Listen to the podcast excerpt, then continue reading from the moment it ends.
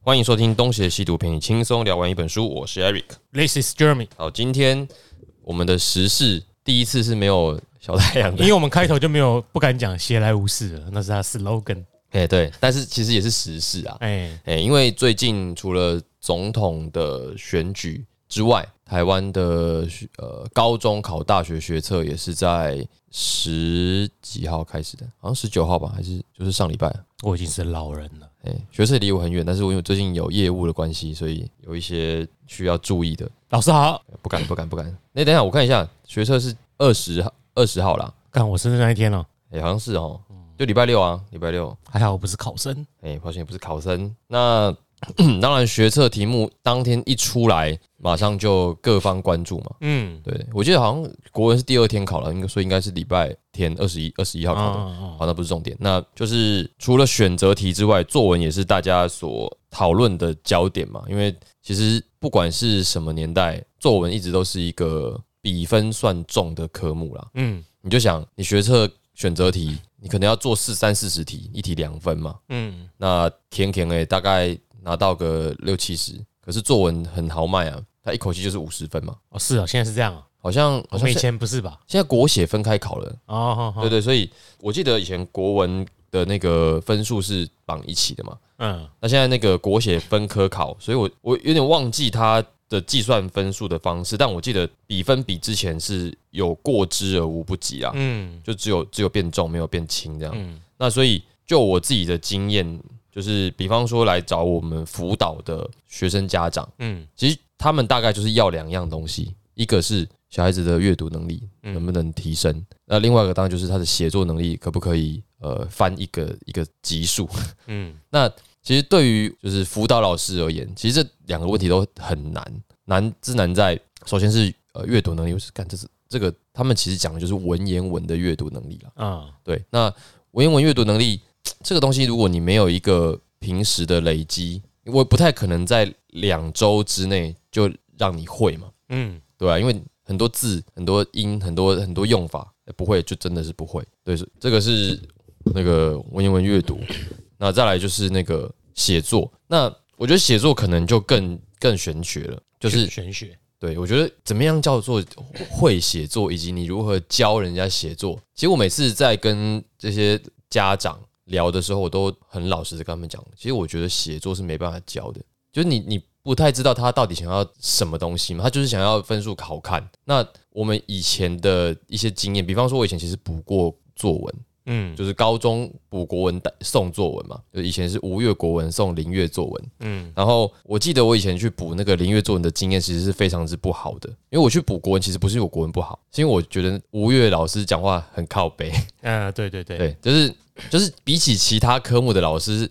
吴越讲话很好笑，嗯，他这种妈妈乐年，轻人嘛最爱最爱好笑了，对，就是要好笑。然后他他常常常常会讲一些梗，然后他有时候还是会讲一些人生道理。然后他讲那些人生道理的时候，其实我觉得比学校老师讲的都要好，就因为他是真的是可能大学真的有读到一些书，就所以他在他在灌输我们观念的时候，其实真的是有很多的课本以外的知识，所以我们喜欢听他讲。但呃，作文坦白说，就真的没有讲什么。然后他的那个讲义啊，里面就是告诉你你你要怎么样使用修辞，嗯然后你要怎么样写排比句，所以他最常叫你做的就是要背名言佳句。啊对对对，对什么什么展卷古读，听见苏东坡的的什么什么东西，然后听到谁谁谁什么东西。那以前不知道的时候，想说，干是不是真的背这些东西就真的会有效？嗯包括像你如果最近看到一些 IG 的一些干片，不是有一个小女孩说什么，不管你写什么，就是要写桂花酿。你有看到这个影片？台东有讲，有讲吗？就哎是台东有不讲，不管你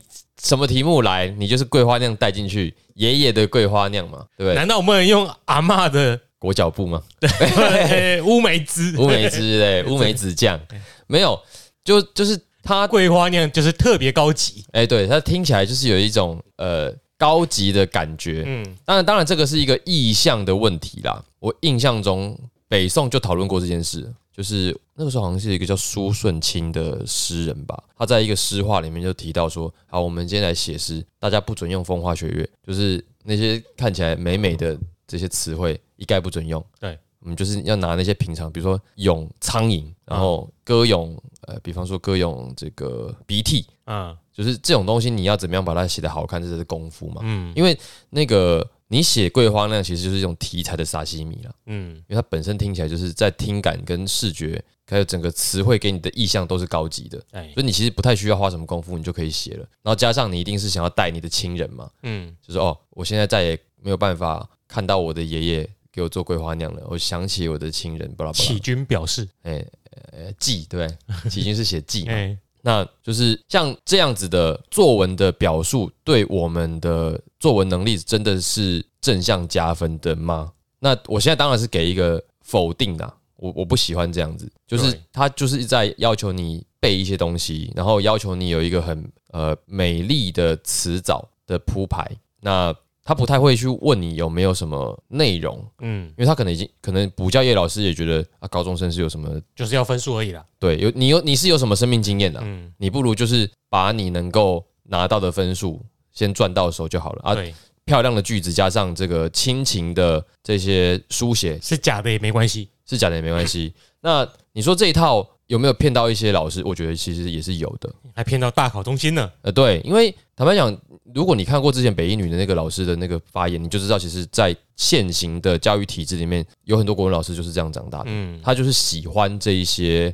呃修辞，他喜欢这些漂亮的东西。那他可能也甚至他也没有时间去看学生各个各个的内容嘛，嗯他只是依照形式就决定要给你多少分数了嗯。所以你说为什么会有人制定这样的写作策略？因为它有效。但可是真的回过头来，我们去讲说，哎、这些东西是不是好文章？他们讲我我自己在带写作，然后我在看大考中心每年选出来的文章的时候，我真的也想说，干这到底为什么会被选进去？就是我没有看到里面有任何的内容。嗯我说的内容是指说，我的我不知道这个学生讲这个到底是不是出自于他自己，还是他背好了一堆东西，然后进去之后开始呃把他平常准备好的东西拿出来写而但已。就算是假的好了，他也没办法感动到你，这才是重点吧。对对我我可以虚构一个故事啊，但你对看得很喜欢。对问题是他给你的例子可能是一堆华丽的词藻堆砌出来的八股文。哎、对对，那其实还不如八股文哦。嗯就是我们现在一直讲八股文怎么样怎么样，可是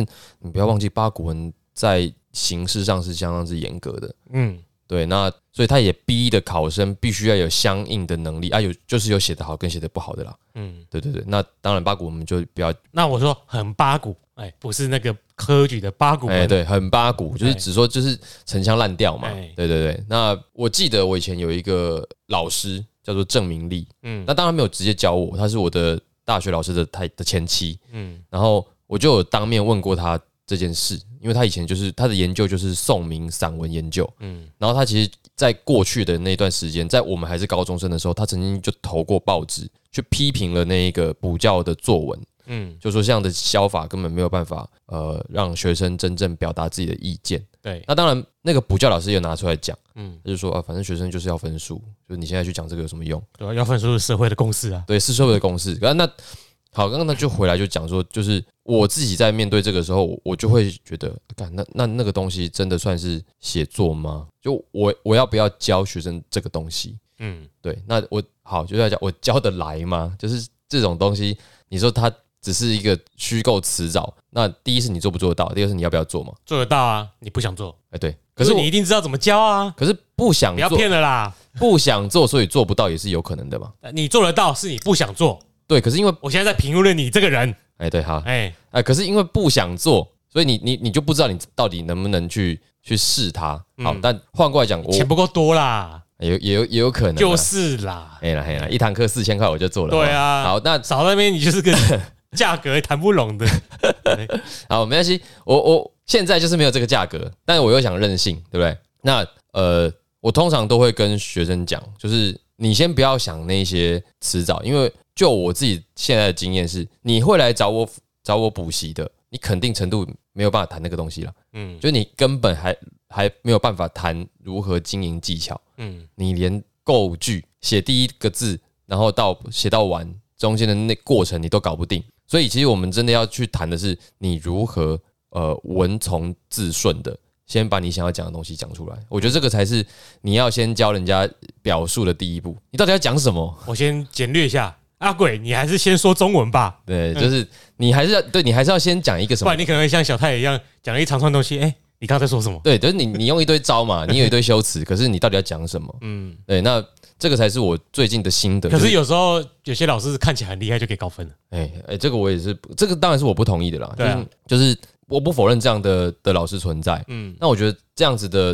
的批改，会让我觉得你们扼杀了一些真正有可能的学生的表述。但但没办法，这个就是一个呃现行制度下的现实。有些人可能他的字就是写的丑，然后他的表述可能就是没有这么的华丽，嗯，也因此他没有办法得到青睐，但没办法，对。可是我我觉得我自我自己在带的时候，我还是希望学生先先知道你要讲什么，所以我每次都跟他们先讲说，你还是先写一个你最有感的，像比方说，我有一个学生是体保，他是高中生体保，嗯所以他有兴趣的一定是，比方说他准备训练，嗯他要他要去游泳，他要比方说他原本是长泳，他现在要准备那个短泳的。只有这个东西，他在讲的时候，他才有细节嘛。不然你刚你叫他写一个什么如何当一个快快乐乐的高中生，或者说你的志愿，他根本写不出东东西来。他觉得这个题目对他来讲没有什么感应，所以我感应，就他没有感觉嘛瞄。电感应，不好意思，这也很久了。啊，对，这是蛮久的，干我居然记得上 来。对，所以我每次在跟他聊的时候，我说：“那你在游泳的时候你要准备什么？”他就可以讲很多嘛。嗯，他就说：“哦，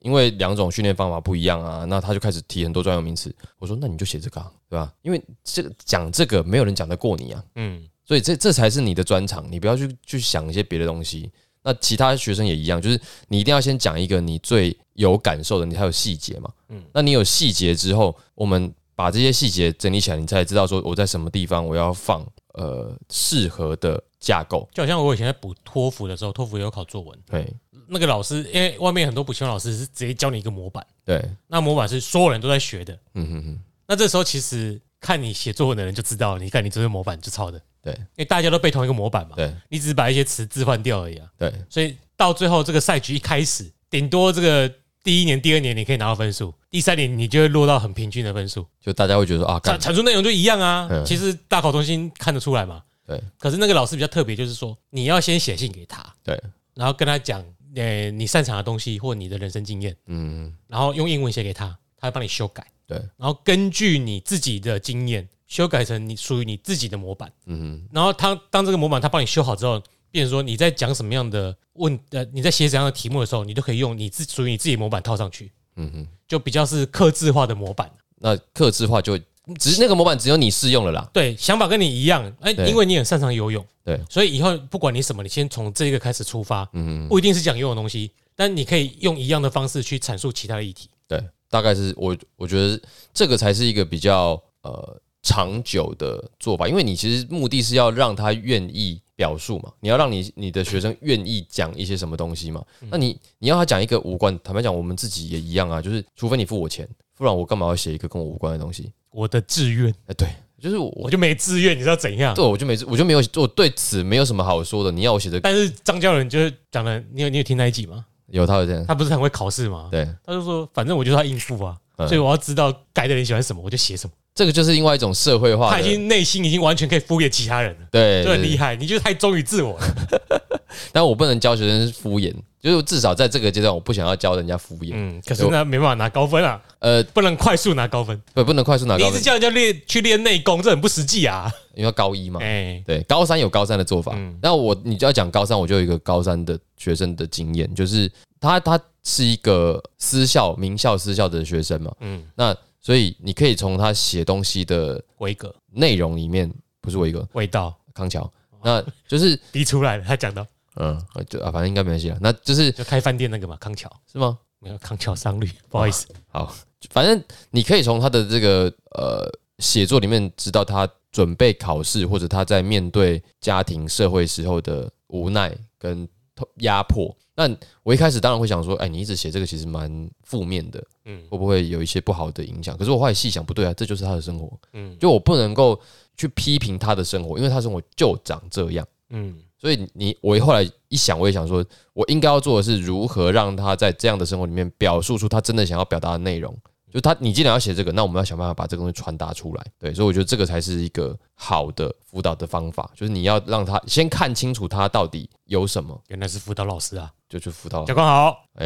平生，呃，没不是， 好，那如果从这个回回过头来讲，就是我们就应该要再再往下一个题，就讲什么样叫做一个好的作文题跟不好的作文题。好，那我先讲一个，我觉得所以刚刚讲的都是好的写作内容对你应该要如何如何有一个好的表述所以。所以我们两个的理想中，就是写作写得好的作品，应该是要基于你自己的经验或人生内容，然后你运用你所学的这一些国文的词汇或者是修辞，去表达出你的意见。对，可以总结的很好。你今天是一个总结达人，上一集也我是。试试 图理理解嘛，对不对？对所以当我们从小没有受到这训练，对嗯我们等到上国中才开始说教大家怎么写作，但你同时也对这这人生没什么看法，对，你再来你能够学到就是那些表面的词汇，嗯哼，那些修辞而已。哎、你你刚刚讲那个，其实我我是另外一个感觉。你说我们真的需要人家教，还是说其实我们一直都没有在那样的环境里？你懂我意思吗？就是我们常常会说哦，我哎、推力对我们没有推 力。但我我我觉得在我们的成长经验里面，你说我们有没有老师？有啦，我们每天上课怎么没有老师？嗯可是我们每次等到真的出长大之后，再反省一些什么事，我们都会说我们是不是没有受到什么教嗯育，我们没有什么课程。可是那个东西真的是有一个老师开一堂课，你就真的可以习得的我就吗？跟老师无关呢、嗯，跟这我社会风气有关呢、我觉得社会风你气看他们就只要你一个作文分数而已啊，对，啊，老师当然是社会要求他们做什么就做什么。我我相信你从很我们等于是落后，比如说，因为我们上国文嘛，对我们不是上哲学跟逻辑，对，像国外的哲学课不是很多都小一就开始写了。嗯嗯我相信这种东西才是真正训练好写作的方式，嗯因为他们自从小学就开始写申论题。对，那我相信这一种长久下来，他等到中学之后，他的作文能力跟我们应该是差蛮多的，就表达自己看法的那种方式。对，我觉得那个你你要练习表述，就是是整个，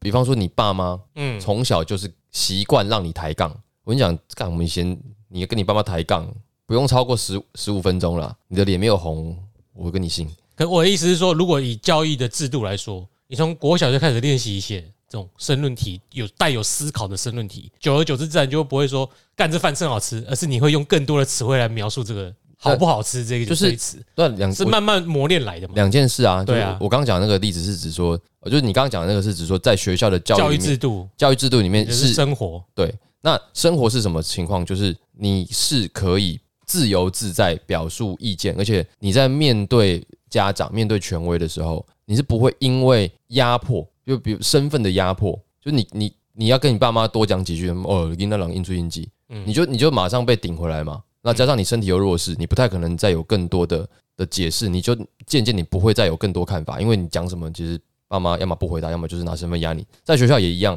就是我自己的回想起来，就是你其实不太会身在一个充分表达自我的环境里，至少我我们小时候的我在台北的小时生候活中没有推力，充满拉力，拉力是就那个泥淖效应啊。哦，就是对一直在淤泥里面，对，所以对对你你不太会觉得说我有需要去发表点什么，因为这东西不重要，哎、你一直在一个压迫的环境里面，然后他们重要的是，你就把结果给我给我看嘛，你就告诉我你的答案是什么就好了。所以你们一直没什么产出，忽然忽然之间要你有产出，然后要高分。哎、就是那个国中的时候不要谈恋爱，高中的时候不要谈恋爱，大学的时候不要谈恋爱，好好念书。大学毕业之后，哎、你要结婚了没啊？哎，对对对 对，小孩什么时候要生？哎、哎，这就是这个脉络。对啊，然后你说一定会有人说啊，可是我们以前都有写作文啊，问题是，以前我作文写的不怎么样啊。对，以前作文也写不怎那么样，坦白讲，有些题目我很有感觉的时候，我会写超多，嗯，会写比他预设还多。对，然后写完之后，老师只跟我说这不是作文，要、不然什么是作文？我我不知道啊，对啊，就是我还蛮会深入某些东西的嘛，对，嗯所以我把我感觉写出来嘛，我会大概思构一下起承转合，然后把它写下去，写一大堆。他会就是会说你你不是用那些词藻啦，你不是用那些引经据典的东西，对。你记得那个时候的你写的最多的的题目是什么吗？我忘记了耶。好，我那我可以讲一个，我觉得呃，但我还蛮常写一堆东西的，嗯因为我意见很多。可能那种东西通常你得到回馈是没有什么好好结果的。我觉得老师懒得理你。我的我的意思是说，在那个时代的老师，他们不不太真的认真的看待你不的会啦，我觉得老师是会理我，他应该是跟我说这种东西拿不到高分。哦，这但么我我能理解你写这东西是你自己的东西，嗯可是如果你想要拿分数，这个是就不是他们要的作文了，哦，你这个老师到底是好老师还是不好老师？是我好吧？因为他至少跟你表白啦，嗯，对不，是那个表白我啊，知道，我知道，哎因为我刚我刚以表明立为，场。对我刚以为的是他就否定你了，哎，还好啦，哎，但如果没有的话就，就还行。嗯，对，那我我刚刚要讲一个是我小学这三年级的时候吧，好像就有一个题目叫什么“我的朋友”，嗯，我就干，我就没有朋友啊。只是当时这样想，就是就没有的东西，为什么要要写一个这东西？就晚上一直在跟你玩的那个小女孩啊，还窃喜，你没发现我都在角落靠背？不是，就那个时候对于猜以为猜 猜猜你是老哥哦，不是我，我讲那个时候其实就是一个对于你，你当然身边会有一起玩的人，嗯可是对我那个时候来讲，就是干什么叫朋友？就我对朋就友，是哎、一生一起走的人了。啊那些日子就不再有了， 对啊对不对一句话一辈子嘛，对， 一生继续啊，你 继续，用念的不算那个版权问题啊，对，那就是其实那是那是一个很哲学的问题，就是你我或看者，是或者是玄学的问题，哎、对，就是 灵学。你你开 对，你会开始去想说，哎、对哦，那那怎么样叫朋友？嗯所以我就开始开始纠结，我想说什么叫朋友？可是对老师的要求，他觉得你一个小学生，你就是告诉我平常你跟谁玩在一起啊，就好了。所以他面对你的问题的时候，他会觉得说你是不是找麻烦？嗯，你怎么这么多问题？然后我后来就给了他一个结论，我就写我没有朋友，他妈干叫叫起来骂，嗯，就说怎么可能没有朋友？我就 啊不行吗？就是我现在想想啊，当一个小学生跟你说他没有朋友的时候，说你是不是应该要想一想关心他为什么会没有朋他友？为什么会你是为什么会这么想？对？然后你为什么要用用骂的？对，对，哦然你应后该去找辅导师来帮忙啊。对啊，就是那个时候的状况是这样。那呃，后来可是有真正叫我开始写文章的是我们高中教官，哦，就是反正就是那是一个不好的行为，就是我们午休去打桌球啦，就是午休不想睡觉嘛，我们去桌球室我才觉得一直我一直要讲午休很很不合理耶。也是不合理的。有时候我就年轻，我就不想睡，体力就好嘛。对啊为什，么要强迫我睡觉？然后对对，总之就是那个时候就是不合理，他们觉嗯得不合理，那我们就只好偷偷打，我们就同学就一起去桌球室打，结果打到一半，那个教官冲过来，就是他他冲过来其实也不是要骂我们，他只是说你们在干什么，然后我们怕嘛，我们心虚嘛，我嗯们就绕干，而且我们想说教官应该很久没有跑百米了，嗯我想他应该体力应该也没有以前那么好了，嗯，赶他跑超快的， 你可能遇到那个国防 老师，对，西式那种的哎，他其实那个因为他是海军的，因为我记得是蓝色，我们都叫他蓝教啊，那蓝色制服啊，对蓝色制服空军吧，空军吗海军通常穿白的， ？OK OK，空军好。白蓝军。对，然后呃可是因为我们那时候毕竟都还算是比较高、比较瘦，所以我们又跑比较前面，所以其实教官没有抓到我们了。哦，你只要不要跑最后一名就好了。对对，所以其实不是我看到他快，是后面的人被他抓到了。嗯，后面两个比较矮的同学被他抓到，然后就把我们抖出来。那抖出来之后，有另外一个绿色，教官发发挥了他在早期党国时期的本领。对，先抓一个就好了哎。对，反正其他人自动会咬出来的。哎，对，那后来那个绿色衣服就是海，就是陆军的嘛。对，啊，我们有一个那个另外一个教官，他叫诗经。嗯，对，那就真的是那个诗经，他好抓你们叫楚辞，叫明雄，啊， 靠唱歌的。是 这鬼屋里面。对，诶、那那个《诗经》呢，教官就说：“好，不然这样，啊，你们每个人写一篇作文，那题目都定好了，叫做《桌球与世界大同》。”我的干， 就是明明就明摆着是要叫我们胡扯，然、后我嗯们就真的还是因为他叫我们写嘛，所以我们还是真的是写很多。他要你们写中国的乒乓球外交。哦啊，真的吗？我我原来你是这个意思啊！对啊，嗯桌球跟世界大同啊，我中们那时候没有想到，对啊我，们那时候就是写桌球与霸刀啦，我们就是把那个港漫融合进来，哦，然后写好几张给他。啊嗯，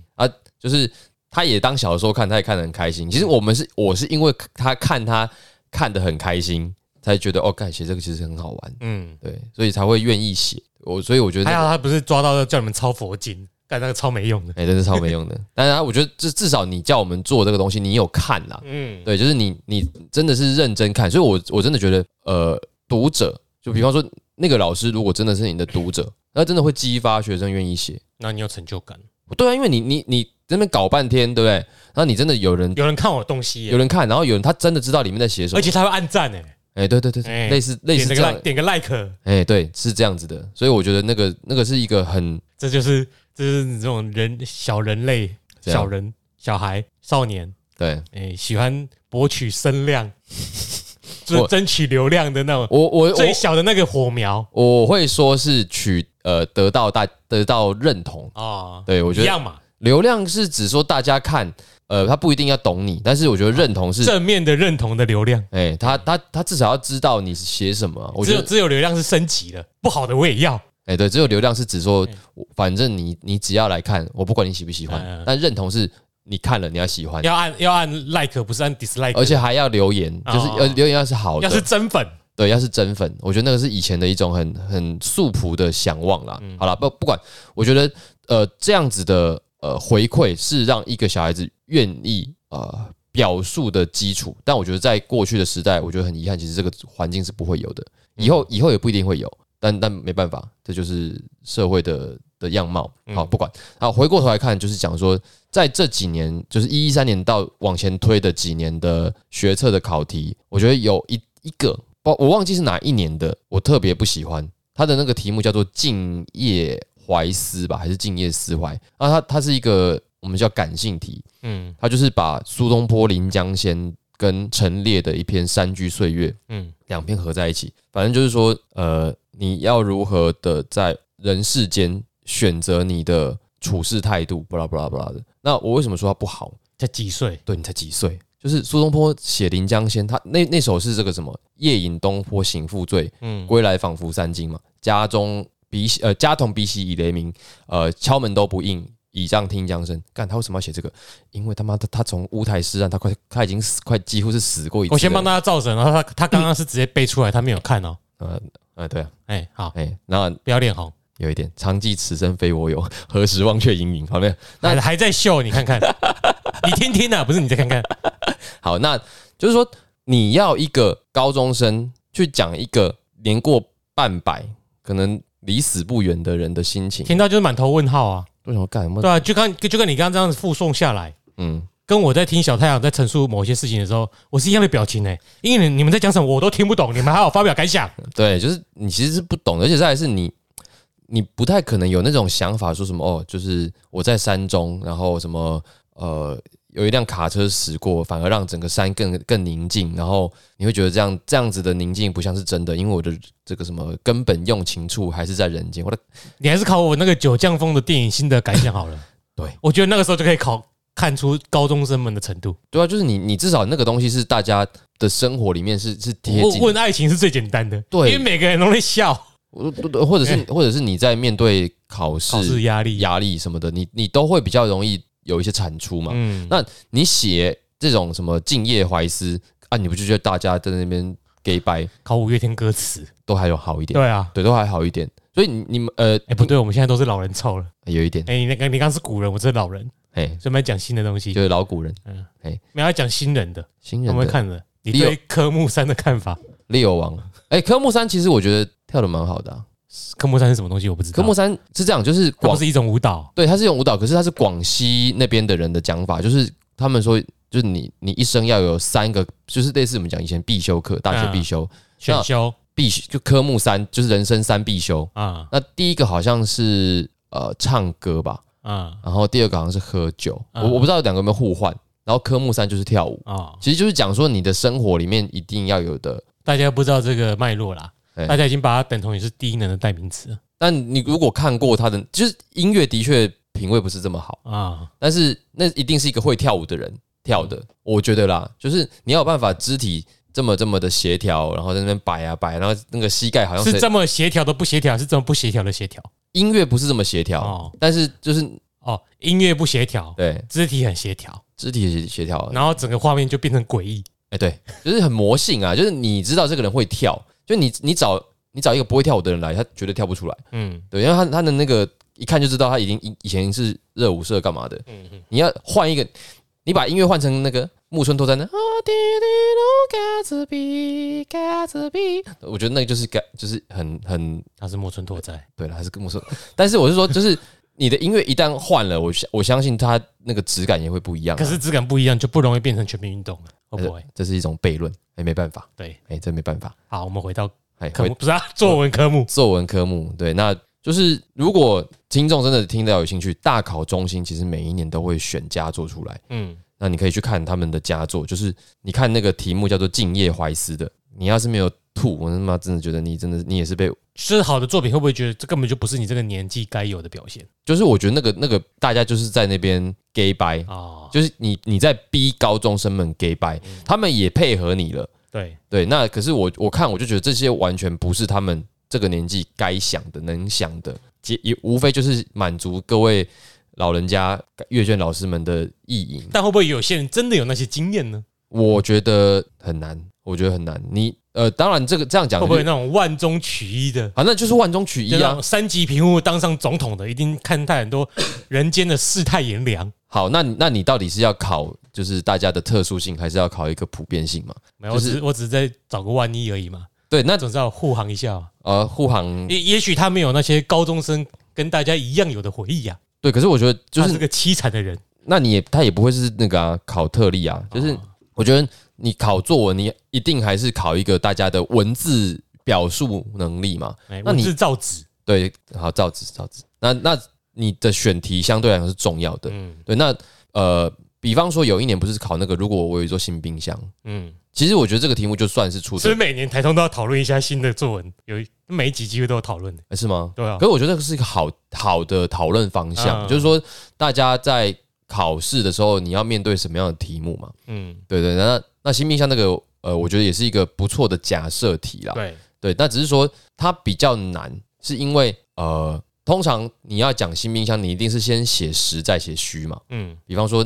你什么时候会有一座有一座冰箱？那一定是呃，你搬出去住嗯的时候，你可能会有一个冰箱，所以那个冰箱其实代表是你的新生活。嗯那那个那个新生活里面一定会有很多呃，比方说你你以前可能都是妈妈在打理的，所以你的冰箱通常只有放你的饮料。可是等你出去住的时候，你开始有要打理自己的生活，你开始意识到，哦，看原来这个东西不能放那么久。你去你去买一个东西，你可能一个礼拜之内要吃，或者是几天之内你就要吃，你开始要规划你自己的生活了。所以你开始意识到，哦，我的自主该怎么走，所以他就会从实写虚。就是你的脉络吧？我说假设对，这不是公式嘛？不是公式，但就是是如果是你写，你就这么想对，因为因为你要临时想到这个脉络有点难，所以那个题目其实后来有放宽。啊？他说你不一定要冰实际的东西，你可嗯以冰一些虚的，所以你可以冰什么朋友的回忆、抽象的东嗯西，抽象的东西。但只是我觉得那个技巧上就没那么合理，因它为也是个厨师盆。哎，对对对对对对之类的。那只是说呃，这个是一个比较有开放性的。但你的知道我问题想到的是什么吗？什么？我想到是惊悚方面的，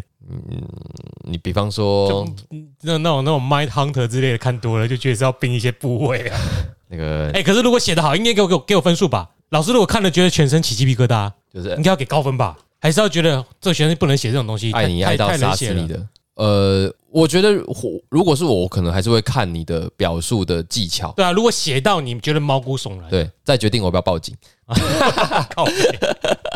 就干写的这么真实，哎干这个学员有问题。楼下的房客对，先把他的准考证他给我搜出来，对，看看他家冰箱是不是真的有要。表扬你了，表扬你了。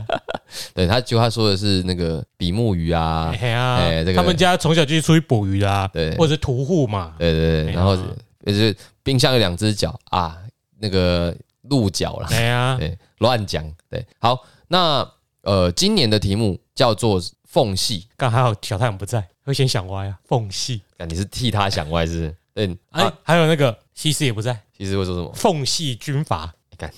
不好意思，你太了解他们了。好了，那就是说，呃，可能有一些同学，呃，有一些听众可能不知道，现现在的学测作文其实是蛮固定分成两大区块的，嗯就是它通常是第一部分考我们叫做呃理性题或者逻辑题，就是我要拿分的地方。哎，就是你要先读两段文字，然后这两段文字你要能够找出他们的共性。脉络，哎、脉络，然后你要先回答一个短的，嗯就比方说他会问你说，哎、两段文章都各自凸显出了标签化的好处跟坏处，像今年的，你要抓到文章的概念或主题在哪里哎、。对对对对，像、那个在托福里面，你就是要读这字很多，对不对？对，你要抓那个什么 topic sentence，哎、对，然后像今年是考那个标签化，所以他说优点是什么？标签化的优点就是你增加你的自我认同嘛，嗯就是呃你是什么，那你就会越往那个方向发展。嗯，那负面的就是你会给人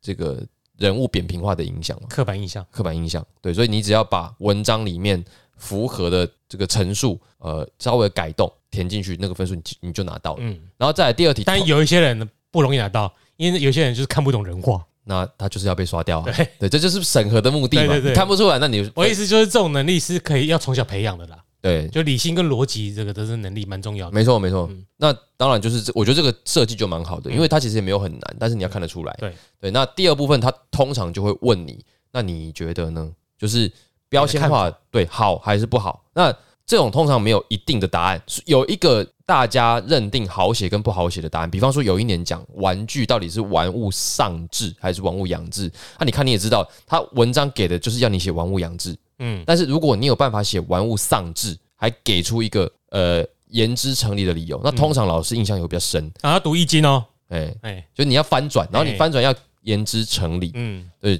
就是大家一片都在讲一件事情的时候，你可以说不对，我觉得不是这样，嗯然后还给讲出一个很好的理由。嗯那像今年就是标签化到底是好还是不好，你如果可以讲出，哎、我觉得标签化也不错，那算你厉害嘛？你可以讲出一个什么？如果你是个真正的科学家，嗯真正 scientist，对你就可以写出它的好处在哪。对啊，就是就是如果你平常有在接触的嗯这个东西，就是如果老师认同你这个实物存在跟可能文学的比会没什么关系，你应该可以拿一定分数了。对啊，那这个是第一部分。那第二部分的话是那个缝隙的联想，刚刚讲到的，对，那他一样会嗯张给作霖